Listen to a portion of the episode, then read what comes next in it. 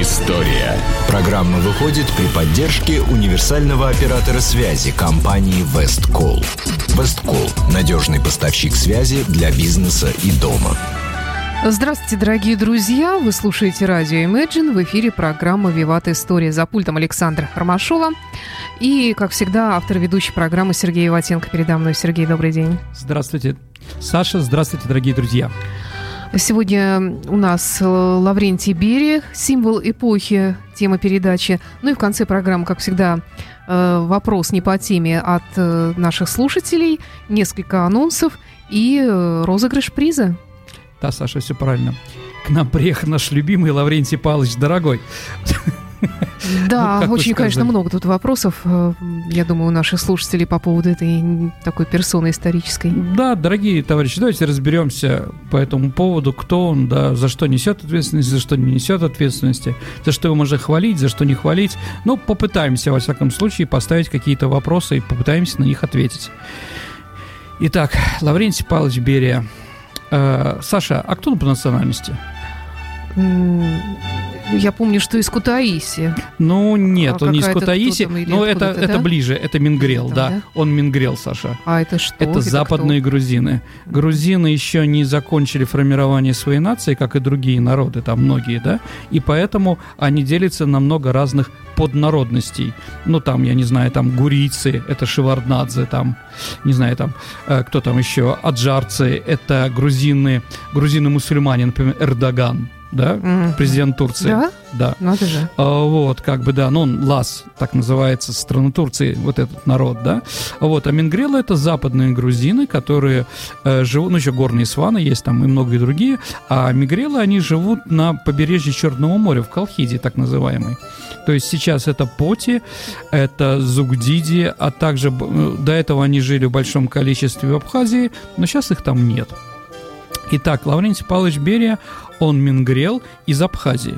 А, Сергей, вот ты так да. подробно рассказываешь про национальность. Да. Это очень интересно, но вообще это имеет отношение какое-то к, там, к характеру человека, к формированию его личности или ну, к чему-то еще? Если выбирать ресторан с ванетской кухней или мингрельской, Саша, я всегда пойду а, к мингрелам, извините. Хачапури ем только мингрельская. А, там, там много сыра и мало муки. Понятно. А в других местах, да, если с этой стороны. Нет, тоже играет. Конечно, э, из горты или с моря. Это все, какой климат у тебя, это тоже играет. Нет, просто э, Сталин и Берия, они люди, скажем так, разных народностей. Ну, угу. да, понимаете, это угу. тоже надо понимать, что он Несмотря там... на, то, оба, на то, что оба грузины вроде ну, как для нас. Для, для нас, для нас. Они как бы это все друг, по-другому смотрят на это, поэтому и с этого и начал. Итак, родился он 7 марта 1899 года э, в селе Мархиули Сухумского округа Утаистской губернии. Сейчас это Абхазия, это между населенный пункт э, Мархи, Мархаул да, по-моему, так он сейчас называется, Гульрипский район, это между Гаг, э, Гагрой, извините, и Гадаутой, ну, кто знает, да. А, после окончания Кавказской войны а, многие абхазы покинули свой край и уехали в Турцию. Так вот, это село Мархиули состояло из 70% русских, из 20% мингрелов. Сейчас тоже там, если я посмотрел, там, там в основном армяне сейчас живут в этом населенном пункте. Так или иначе, да, он с детства знал русский язык, что уже неплохо, да. А, вот, мать у него была, отец у него был из Кутаиси, а мать была Марта Джакери из рода Дадиани. Род Дадиани, Саша, это род Вертинских – у Александра Вертинского, да, жена была как раз из этого княжеского рода.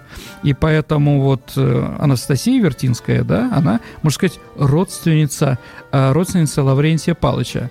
Если вы помните, она играла в «Не у у Данелии, да, она как бы грузинку играла, и не случайно, то есть там 50 на 50. А, так вот, почему Вер... Вердинскому дали вернуться? Некоторые считают, потому что он родственник Берия. Угу. Не просто дали вернуться, но еще дали ему работать. Это тоже как бы для нашего времени достаточно хорошо. А, хорошо, ну, да, наверное, значит, давайте дальше скажем. А, в шестнадцатом году Берия окончил Хумское высшее начальное училище. Ну, понимаете, на Кавказе, за Кавказе а, любят такие названия. Не просто начальное училище, а высшее начальное училище, да? Ну, как бы у них все достаточно вот так вот. А, ну, это просто просто 4 года обучения в школе. А уехал в Баку, где поступил в Бакинское среднее механико-техническое строительное училище. 17 лет содержал мать и глухонемую сестру, а, которые переехали к нему.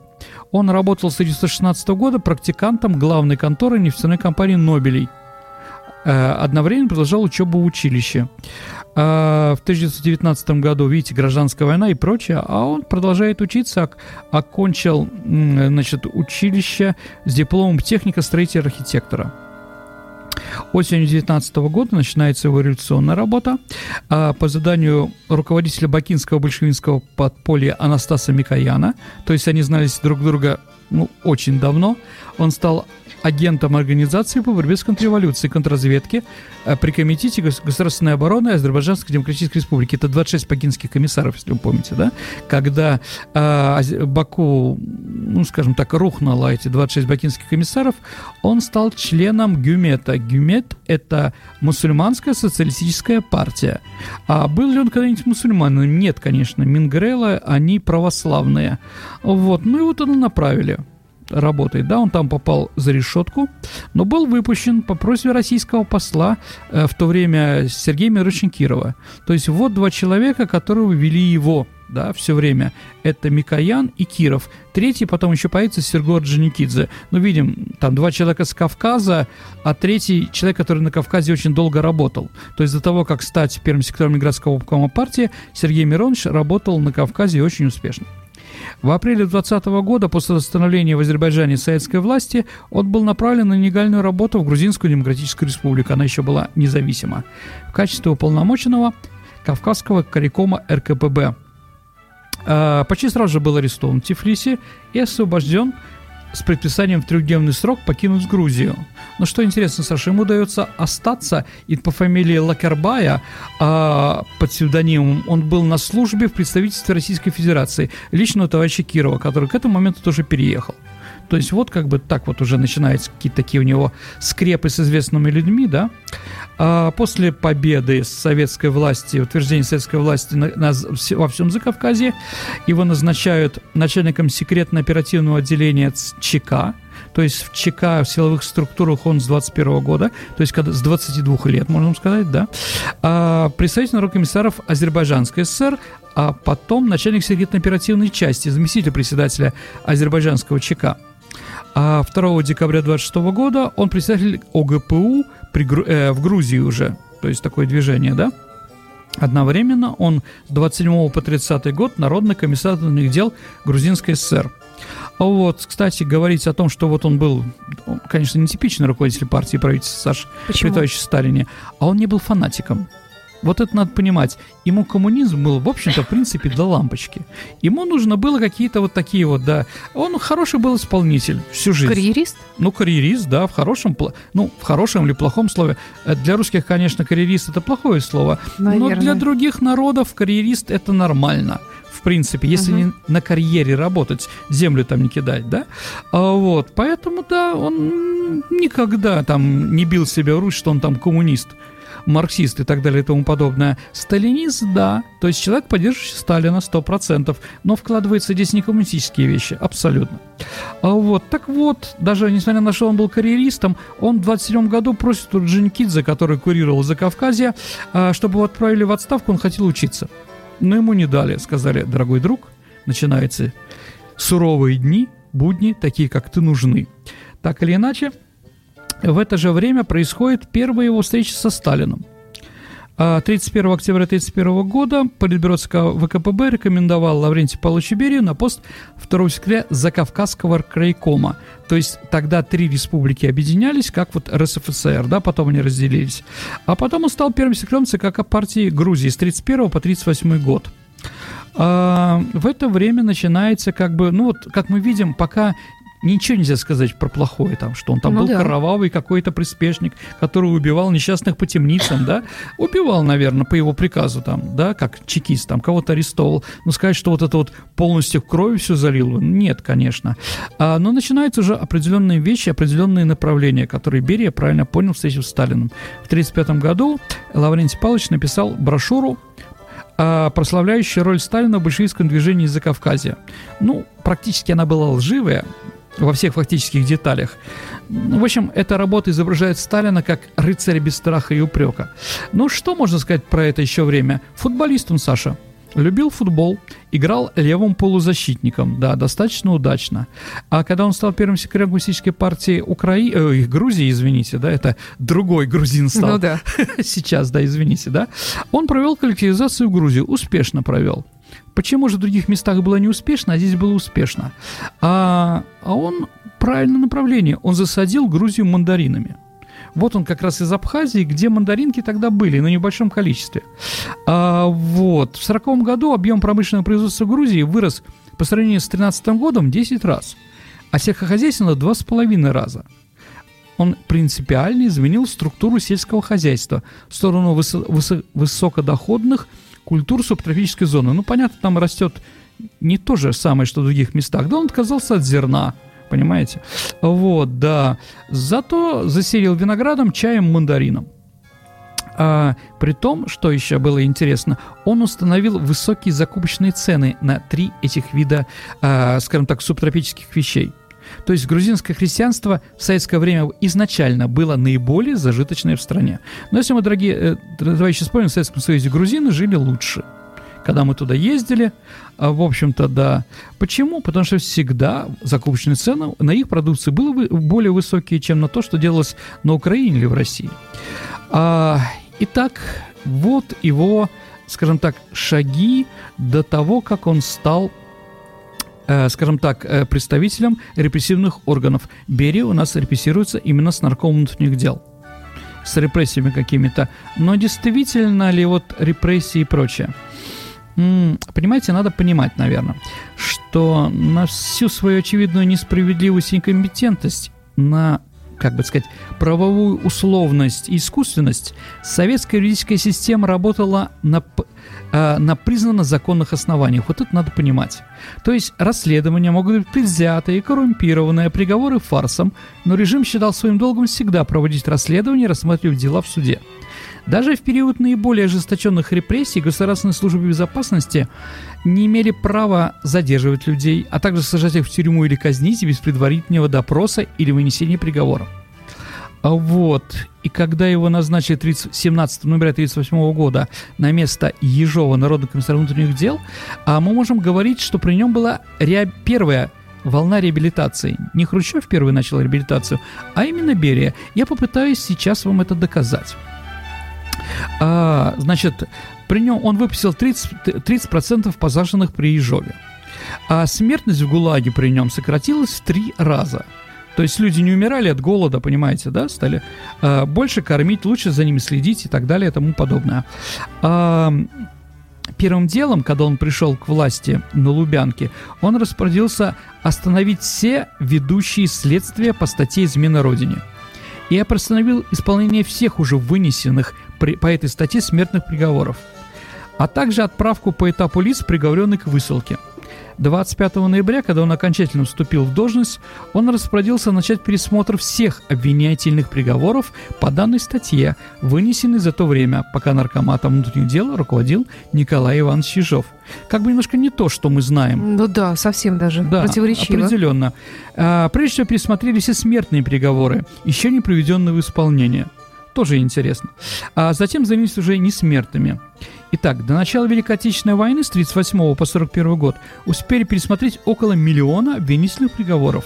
Из них примерно 200 тысяч, ну тут разные, там, скажем так, мемориал говорит одну цифру, а там грузинские историки другую цифру. Ну, понимаете, почему, да? Это он находился уже в какой должности? Период? Первый э, коми- э, государственный секретарь, генеральный секретарь госбезопасности. Мгм. То есть первый секретарь э, Народного комиссара внутренних дел. Мгм. А, значит, из, э, из них примерно 200 тысяч плюс-минус пара десятков тысяч были признаны совершенно необоснованными и, соответственно, приговоренные были немедленно оправданы, реабилитированы и восстановлены в правах. Еще примерно 250 тысяч приговоров было признано чистыми уголовными. То есть э, квалифици... квалификация их как политическими была необоснована. И в определенных кругах общества у Берии с тех пор была репутация человека, восстановившего социалистическую законность в самом конце 30-х годов. Это говорит Яков Эттингер.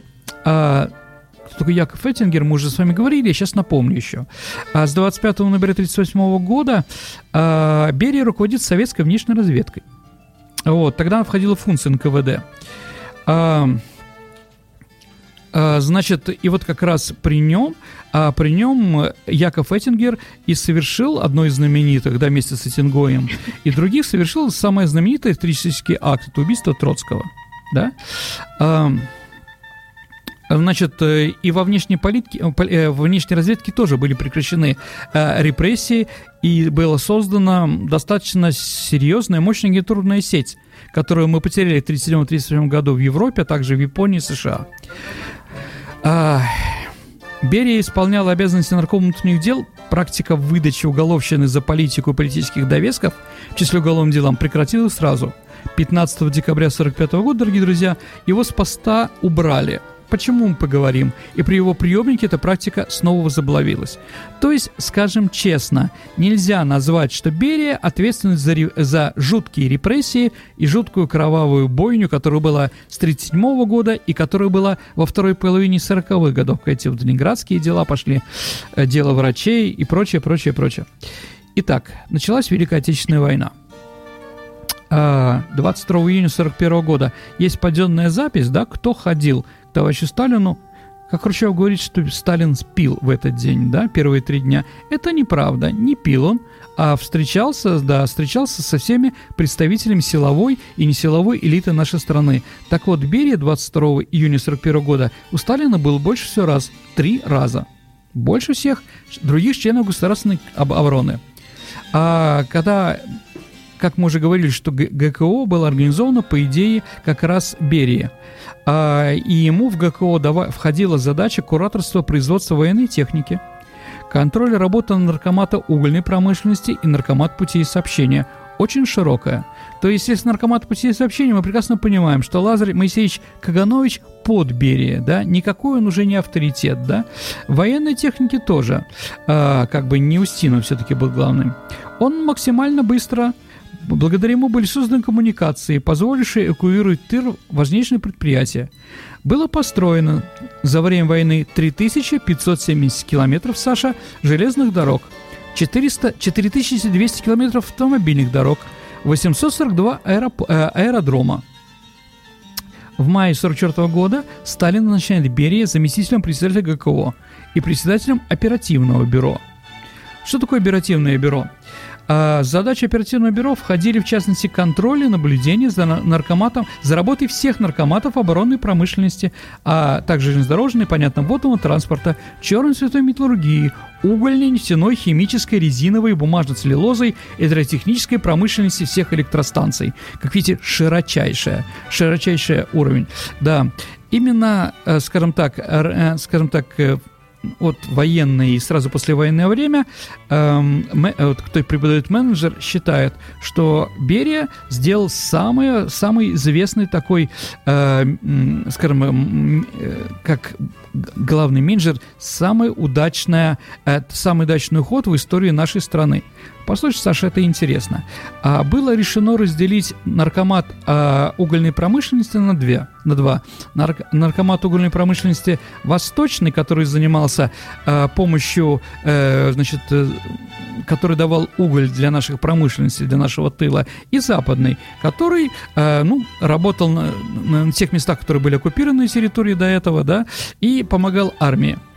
И вот э, наркомат был поделен на две части, и двух наркомов назначили Засядько и Оника. А, значит, э, зас, э, им было предложено разделить активы на двоих. Ну вот, а Засядько, он был как бы более известный человек, поэтому решил не то что хамить, а решил, что со своей позиции он может это делать. Он взял себе самых лучших, э, самых лучших работников угольной промышленности, взял себе все все, скажем так, известные здравницы угольной промышленности, ну вот, и самые выгодные, которые, э, самые лучшие, самые современные угольные шахты. И вот Берия встречается с Засядькой Оника и спрашивает – ну что, вы согласны с этим разделением? Оника говорит, я не согласен. Засядька взял себе лучших людей, лучшие территории, лучшие места для отдыха. Ну вот, а Берия спрашивает Засядька, а вы согласны с этим разделом? Он говорит, я согласен. Тогда Берия, Саша, делает такое. Он говорит, хорошо, если оба вы согласны, поменяйтесь местами. Вы, Засядька, отдайте тот наркомат, который вы сформировали, западный, да? Оника, а вы идите туда на восточный, вас всех устраивает. По-моему, великолепный ход. Абсолютно. Ну и, конечно, во время войны э, Лаврентий Павлович руководил СМЕРШем. Это тоже надо сказать, да? А, ну, мы пока говорим, видите, как достаточно положительные вещи. А у него было много положительных вещей. Еще раз, на политику ему было наплевать. Ему скажут расстрелять, он расстреляет, понимаете, да? Ему скажут поднять, он сделает это профессионально. Но, конечно, что на нем? Это депортация а, народов, да. А под э, руководством Лаврентия Берии начались в 1944 году а, э, значит, э, депортация народом. Ну, если мы говорить первым народом Северного Кавказа было депортированы карачаевцы 2 ноября 1943 года. А вот территория Карачаевской автономности была включена в состав Грузинской ССР. Ну, как бы тут его он вспоминает, что он расширял свою родину. Ну, может быть, одна из основных э, Значит, да, также были еще репрессированы турки-месхетинцы, которые жили в это время в Грузии. Вот. Ну и другие народы, чечены, ингуши, балкарцы, я не знаю, там, да. А, на, на одном банкете Сталин, который сидел рядом с Тито и Берией, повернулся к Иосифу Брозу и спросил его, «Скажи, товарищ Броз, а сколько ты людей уничтожил в ходе своей революции в Югославии?» Пока Тита лихорадочно размышлял, что ответить, вождь обернулся к Берии и говорит, «А ты сколько народу уничтожил за время войны, Лаврентий?» Он говорит, «Три миллиона», сказал Берия, продолжая есть. Ну, вот так вот, да. Это что за три миллиона? Ну, вот, видимо, репрессированных, вот отправленные народы, да, которые он отправил, э, ну, да, не расстрелянных, а именно репрессированных, да, понимаете, да? То есть он их отправил э, в Казахстан, в Сибирь. А откуда у нас столько народа-то было, если все были призваны практически? Слушайте, ну вот он так сказал, ну, хороший вопрос, да. Но это же за всю войну, да, там, может быть, какие-то предатели уже появились там, да, с Западной Украины и многие другие. Ну, так или иначе. Еще раз, а может быть, конечно, Берри его и врал. Это тоже такая вещь. А все-таки у него чувство юмора было, да, и он мог подыгрывать. Сталину нравилось чувство юмора Берии, и поэтому насчет таких вот разговоров, да, он вполне мог э, в конве этого разговора вот так вот поиздеваться над Тита. А, да, давайте еще скажем, да, с одной стороны, вот он там великий военачальник и прочее, ну или там руководитель. А сына, сын Берия в 16 лет записался добровольным, добровольцем в военную разведку и был заброшен в тыл врага, где воевал всю войну тоже говорить о том, что как бы, еще раз, в то время у нашей элиты разговор об этом, дети будут защищать э, страну или будут ездить на каких-нибудь там машинах, да, гонять по Москве, как там, это молодежь нынешняя, конечно, не стояла абсолютно. Все ушли на фронт, да, Тимур Фрунзе погиб, э, один сын Микояна погиб, ну, конечно, у Иосифа Виссарионовича погиб э, сын, понятно, да, у, у Хрущева. Ну, вот у Берия сын воевал достойно, и после войны занимался наукой военной. А за Великую Отечественную войну Берия получил титул маршал Советского Союза, что тоже не случайно, конечно. И звание Герой социалистического труда а, в 1943 году. А после войны, конечно, если мы говорим про Берию, это ядерный проект. Берия был умным человеком и мог видеть будущее – в том числе и военных, он мог слышать еще людей, которые ему что-то говорят. Да? А, впервые Берия предложил Сталину начать работу по ядерному проекту весной 41 года, еще до Великой Отечественной войны. Но как-то было не до этого. А, вот. Но после Хиросимы и Нагасаки, после того, как... Извините, давайте так. После того, как с 43 года у американцев, у немцев что-то сдвинулось в этом точке, да, и наша разведка об этом доложила, Сталин приказал активизировать все эти вещи, да, и был именно по приказу, предложению Берии был назначен Курчатов главным представителем по ядерному проекту. С 15 января 1946 года, после войны, Берия сняли с должности Министерства внутренних дел. Почему? Он переключился полностью на атом, да? А, вообще, значит, 20 августа 1945 года был создан специальный комитет по ядерному проекту при ГКО. Сам Курчатов признавался, если бы не он, Берия, бомбы не было бы. Над проектом трудились ученые, нередко буквально поставленные, а прямиком, доставленные, извините, прямиком из лагерей.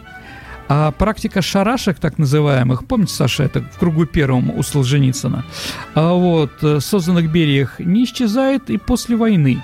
Некоторые исследователи считают, что образование подобных учреждений – это тоже положительные достижения Берии. Почему? Потому что деятельность в них сполосла жизни многих ученых, которые, которые в противном случае погибли в лагерях. Да. А в 1945 году, когда мы выходили на максимальную мощь, да вот как, послушайте, как вспоминает одна из женщин, которая работала над ядерным проектом. Послушайте, э, как себя вел Берия и вообще как к Берии отношения, вот, скажем так, среди ученых. В 1949 году, когда мы входили на максимальную мощность, приехали Курчатов и Берия. И в нашу лабораторию приходили. Берия тогда был э, не таким, как его изображают. Он весь был замученный, не выспавшийся, с красными глазами, с мешками под глазами, в задрипанном плаще, не очень богатом. Он все время работал, работал и работал. На нас красавец даже не глядел, хотя вы знаете, как о нем говорят, да? А, вот. А, в первый день приехал, вышел из машины. Значит, да, и извините, трет зад и говорит, какие у вас паршивые дороги. На другой день приходит, хромает, лег спать, а под ним сетка провалилась кроватная, понимаете, да? Приехал маршал секса да? А где он спит? Где он, почему едет? Ну, это же просто смешно, да? А, да, ну никого за это не посадили. А потом однажды э, сдавали, э, значит, сдавали соцгородок. Весь Челябинск-40, это о нем, это поселки Татыш и Течь знаменитая, да? Старинные русские поселения. А, так вот, на Течи сдают первый деревянный театр. Все съехались. Расконвоированные, заключенные, заключенные под конвоем, ИТР, охрана, руководитель Течи Мизруков, да, и Берия, собственно, приш, э, персоной. Его шофер дремлет. А задрипанный плащ Берия, тот же самый, в котором он первый раз приезжает, лежит в машине. Торжества кончились, Берия возвращается к машине, а плаща нет – подрезал кто-то. Ну, понятно, там же было столько разной уголовки. Тоже никого не посадили. Такое впечатление, что ему там вообще было на все наплевать, кроме работы. Вот, кстати, Саша, в честь него назвали улицы в Сарове, в Озерске и Северске, да, это вот как бы, ну, известные закрытые города, где делались ядерное оружие и другие вещи. Первая в СССР промышленная установка по разделению изотопов уранов была названа ЛБ. Лаврентий Берия, да? Если у, танк, у Сталина танки там ИС или КВ, как Клима Барашилова, то ЛБ это как раз промышленный здоровье определения изотопов уранов. Вот, как видим, работал, много работал. Да, с одной стороны, наша разведка, а с другой стороны, очень либерально ко всему этому относился. Ему главное, чтобы дело делали, сто процентов. Кстати, Саша, у меня такая мысль, да, она крамольная, конечно, дорогие товарищи. А, давайте не будем брать там репрессии и прочее. Но вот смотрите, у нас сейчас пытаются реабилитировать, а, например, Ивана Грозного. Помните, наш бывший губернатор да, да. Орловской губернии, области, да, поставил ему там памятник. Потому что он типа основатель города. А все остальное, как бы опричные другие вещи, как бы не связано с Орлом ну так, если пошел базар на такую тему, э, давайте вернем улицы в Сарове, Озерске и Северске Лаврентию Палычу. Кто, как не он, это основал? На его талантах, на его поте, на его крови, как видите, на его плаще даже, да, делалась, делалась наша ядерная программа во всех сторон, да, давайте вернем через него эти самые улицы. После войны, ну давайте еще поговорим, да, чем он занимался. Саш, я думаю, вам будет интересно. Приходит пионер к Лаврентию Павловичу Берия и спрашивает, Лаврентий Павлович, в чем подвиг, э, в чем подвиг пионера в мирное время? Знаете что? Ответил Лаврентий Павлович. Учиться на хорошо и отлично. Ну, Согласимся, Да. хорошо. Вот, ну, из таких вещей, которые да, достаточно веселые и смешные, Лаврентий Павлович опять-таки любил футбол, да, любил спорт. А, поэтому, да, он болел за две команды, за Тбилисское «Динамо», ну, это любовь с детства, понимаем, да, и за Московское «Динамо». Поэтому братья Старостины были репрессированы, то есть Николай Старостин был отправлен далеко и надолго, а, скажем так, в ссылку. А, вот, и, конечно, после войны, а, после войны одна из главных футбольных команд была Московская «Динамо».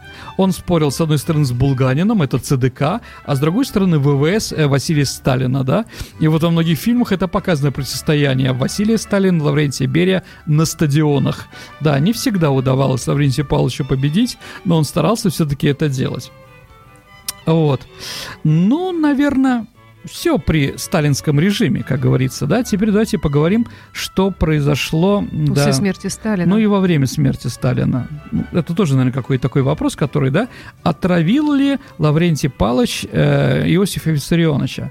Ну, даже, Бер- э, даже у Надеж- э, Светланы Аллилуевой, которая, дочки Сталина, которая ненавидела Берия, всеми фибрами души, не знаю почему, наверное, задела. И она говорит, что Берия стоял на коленях и целовал руку умирающему Сталину. Ну, согласимся, дорогие друзья, что если все вокруг тебя стоят заговорщики, то вряд ли бы они бы такие вещи бы позволяли себе и позволяли бы другим, да, стоять на коленях перед отравленным только что Иосифом Виссарионовичем, да. А 2 марта в кабинете Сталина пришел дележ портфелев. А, портфелей, да, себе Берия вернул МВД и МГБ. Заговор это, конечно, заговор, да, но я думаю, все-таки стихийно возникший у тела умирающего Сталина. В общем, я не, не очень верю, что, скажем так, заговор какой-то был.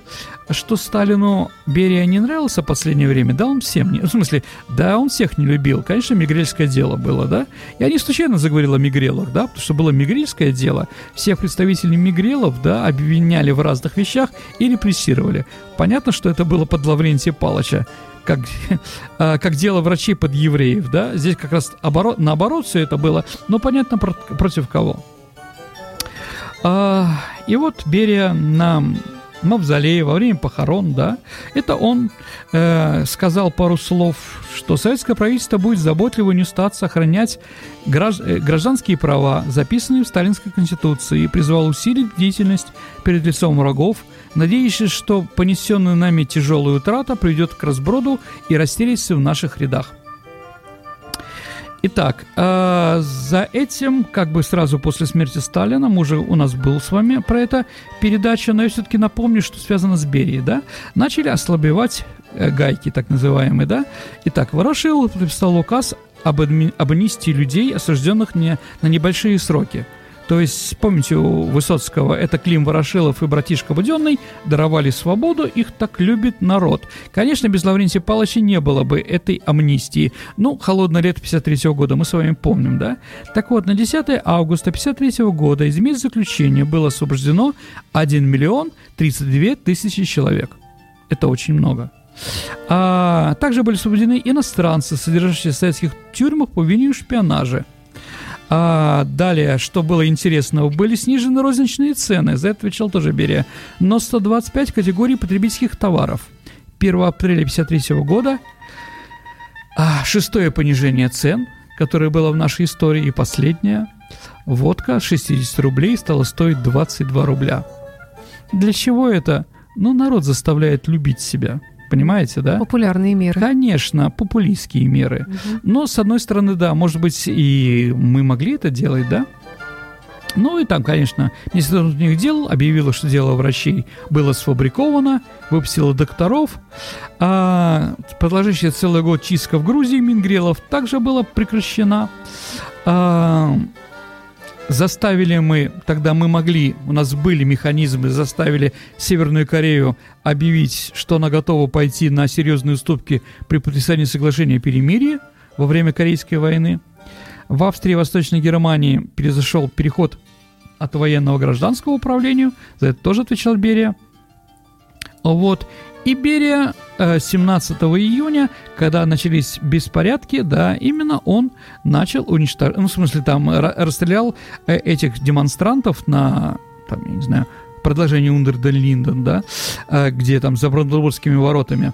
А, вот. И в Латвии и на Украине пришли перестановки в партийном руководстве, стало смещение. Да. Итак, Берия с Хрущевым и Маленковым стали одними из главных президентов на лидерстве в стране. Борьба с, в борьбе за это лидерство Лаврентий Павлович опечал, опирался на силовые ведомства. А вот руководство МВД были выдвинуты все, сталинские, э, все ставленники Берия. А вот были сменены все руководители МВД во всех союзных республиках и большинство регионов Российской Федерации. В свою очередь, вновь назначенные руководители МВД производили замены кадров в среднем звене руководства, что, понятно было, не нравилось ни, ни Маленкову, ни Хрущеву. И вот пока Берия занимался разными прекрасными делами э, в Германии, уничтожая немецкие там демонстрации, ну и какие-то еще давали плюсы, потому что Берия всегда делал сначала одно, а потом другое, да. Э, вот, созрел заговор как раз пока его не было в Советском Союзе, он был в Германии. И вот 27 июня произошел этот самый переворот. Э, Никита, э, Лаврентий Павлович Берия две разные версии. По одной он был арестован во время заседания Совета, э, Совета Министров, а в другой, э, как говорит его сын, он был убит на Малой Никитской улице 28, где он жил ну, последние 20, э, 15 лет. А, вот. Ну, по, всей, по всему городу были солдаты поставлены, именно солдаты, потому что они должны были остановить продвижение внутренних войск. И в этот день в Большом театре давали новые декабристы.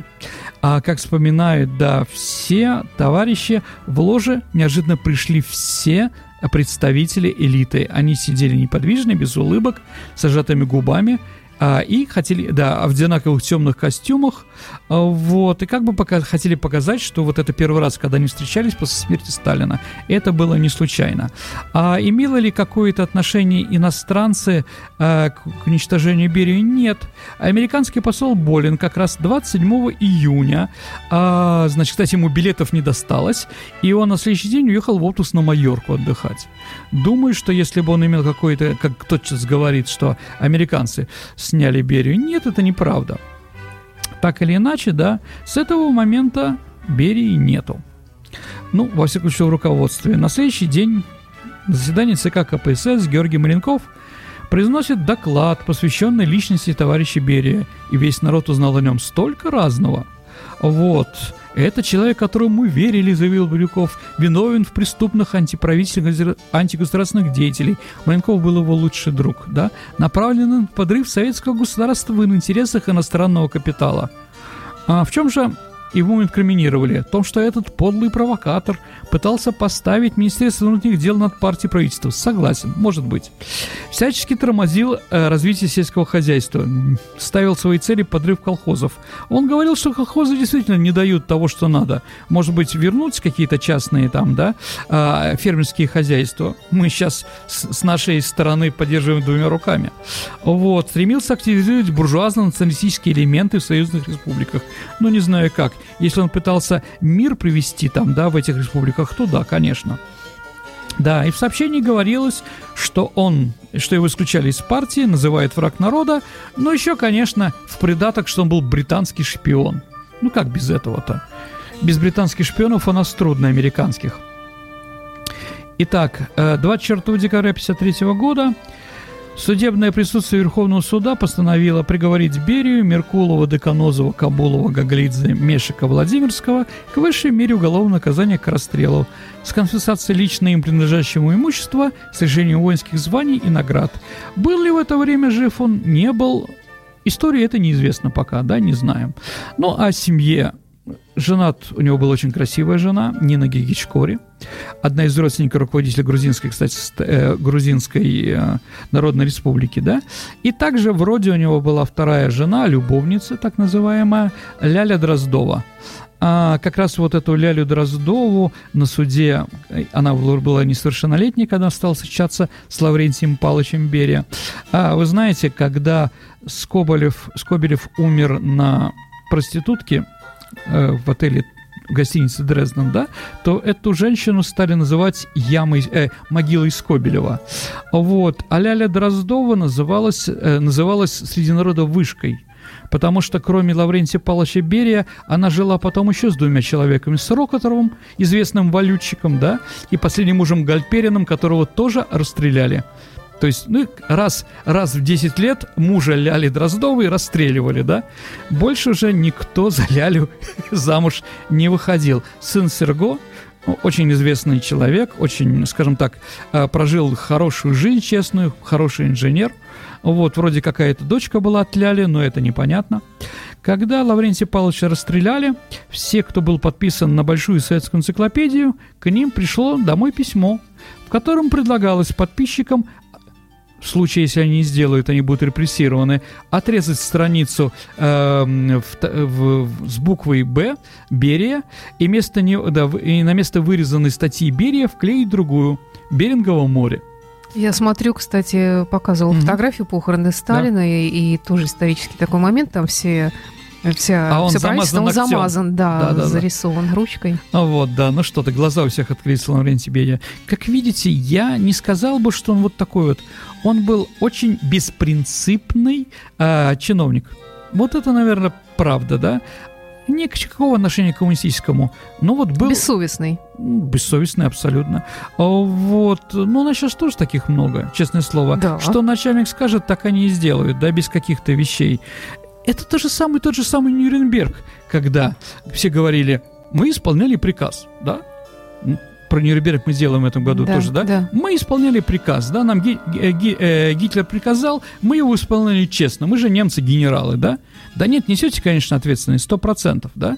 Но говорить о том, что вот он был кровавый какой-то демон, да, который там... Ну, именно такой образ э, да, в народе. К, сожалению, да. В преданиях. Да-да-да, ну еще люби, любвеобильность такая, да? вот, да? кстати, по, по поводу женщин, ну вот как быть с репрессированными э, Зоей Федоровой, ну, Лидией Руслановой, Акуневской, Акуневской да. Давайте так, красавица. Лидия Русланова э, и Зоя Федорова по другим статьям проходили. Еще раз, отказали они Берии, не отказали, такой вопрос спорный, да? Акуневская как бы отказала, за это было изнасиловано, написала. Ни Русланова, ни Зоя Федорова в этом не говорили. Зоя Федорова была жена за американским генералом, угу. да, поэтому ее посадили, да. да. А Русланова была жена э, э, заместителя начальника штаба э, Жукова, господи, Крюкова.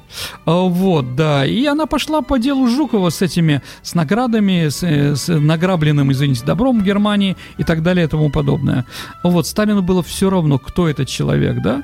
А, вот, поэтому могли репрессировать. А, домогался ли Берия Русланову, не знаю. Думаю, что нет. Но были у нее другие женщины? Конечно, были. Мог там какие-то товарищи встречать на, на улице, да? С одной стороны, это может быть анекдот без доказательств, а с другой стороны... Но это опять-таки предание. Да, да, да. Такие народные предания Еще о том, раз, что какой он монстр в отношении не, женщины. Не что ни одна нашли. красавица, ни одна балерина, ни одна певица не проходила мимо буквально. Но если женщина красивая, ну что мы, мужчины, можем сделать? Я шучу. Я шучу, дорогие товарищи. Ну, спасибо.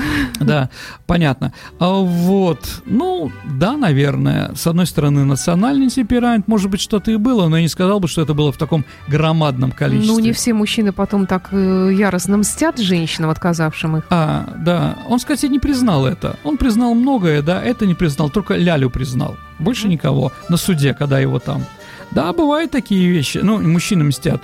Ну да, это еще говорит о, не, о нехорошем характере Лаврентия Павловича. У меня еще такой вопрос. Угу. Вот Лаврентий Берия, определенный стереотип у нас да. существует, как мы говорили в преданиях, да? Угу.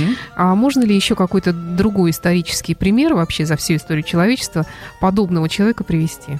Малютус Куратов, Меньшиков. Угу. То есть это люди, которые были полностью подчинены своим начальством, в то же время и, пользуясь этим своим, э, скажем так, руководством, делал много плохих вещей. Ну и многое другие тоже. То есть они продали свой талант сатане. Ну, примера так вот говорю, да? Э, да, понимая, что работая на какого-то человека будут издержки. И вопрос не по теме. Давайте. Уже от Берии мы от, отвернулись и вспомним прошлую передачу. У нас да. Влади, от Владимира вопрос угу. такой. Здравствуйте, Сергей. Здравствуйте, Александр. Сергей, в последней программе про скифов вы сказали, что прямыми потомками скифов являются нынешние осетины. При этом нынешних осетин также считают потомками аланов. Да. Прошу вас немного разъяснить ситуацию по этому вопросу. Очень интересует ваше мнение. А, итак, э, скифы переродились в аланов, аланы переродились э, в осетин. То есть это вот такая ступенька. То есть Ага. не, не сразу, как бы, да, вот, но считается, э, считается, что осетины, осетины там ближайшие. Ну, по генетически Нганасана, как мы это узнали э, с вами, да. А так, да, язык очень достаточно похож, и, в принципе, осетины тоже никогда это не скрывали. Мгм. Ну что ж, тогда переходим к исторической викторине. В Мгм. прошлый раз у нас тема была скифы, был у нас Да. такой спортивный вопрос. Да, кому, кого или чего представляли спортивные команды в Советском Союзе, если они назывались СКИФ? СКИФ, Саша, это аббревиатура «Спортивный клуб» и э, Института физкультуры. У нас нет правильных ответов. Серьезно? У нас Ах перечислено ты. огромное количество всяких видов спорта. Да, но, к сожалению, нет. Да, я ж не стал говорить, что это. Поэтому сегодняшний приз переходит на следующую передачу, Ну, а приз у нас сертификат на покупку книг, приобретение книг в сети магазинов В буквоед. следующий раз у нас будет интересно, да, с, ноября у нас будут интересные п- призы книги. Смотрите внимательно. Слушайте нас, извините, да? А теперь, э, внимание, вопрос. Да. Назовите фамилию земляка Берия, тоже Мингрела, самого известного Мингрела, героя Великой Отечественной войны, героя Советского Союза. Ага, так. Ваши ответы можно оставлять на нашем сайте imagineradio.ru. Э, у нас немножко изменились тут, э, к сожалению, сейчас вот нельзя нажать на анонс эфира э, «Виват Истории» и ответить там. Но у нас есть, осталась единственная форма связи с вами. Это кнопочка «Задать вопрос» в правом углу верхней части нашего сайта. «Задать вопрос». Там значки у нас App Store, Google Play, и тут же вы задать вопрос. Вот кликайте туда и оставляйте ваш ответ. Не забудьте Ну, в указать... можно писать ВКонтакте. Да, Только в личные, личку. да. Мгм. Имя, фамилию, номер телефона не забудьте указать. Да, и в личные сообщения Сергею Виватенко и мне, Александре Ромашовой. Также принимаем теперь ваши ответы Мгм. там. А, И у нас в следующий раз программа «Ответы на вопросы» по Великой Октябрьской социалистической Да, 7 революции. ноября, как Бог велел, как говорится. Да, именно 7 правильно. ноября в 2 часа дня. Ваши вопросы также принимаются на нашем сайте imagineradio.ru. Можете нажать на кнопочку «Задать вопрос». Можно Я писать так в личку, подробно вам можно объясняла. писать к нам на контакт. У нас есть ВКонтакте Мгм. группа «Виват История», найдете. Также личное сообщение Сергею Ватенко и мне, Александре Ромашовой, или мне на электронную почту moontownsobaka.inbox.ru. Э, Вот, наверное, пожалуй, и все на сегодня. Сергей, большое тебе спасибо. Спасибо вам, Саша. До новых встреч, дорогие И друзья. до встречи в эфире. Сергей Ватенко, Александра Ромашова. Программа «Виват История» выходит в эфир по вторникам в 2 часа дня. Счастливо. Программа выходит при поддержке универсального оператора связи Весткол.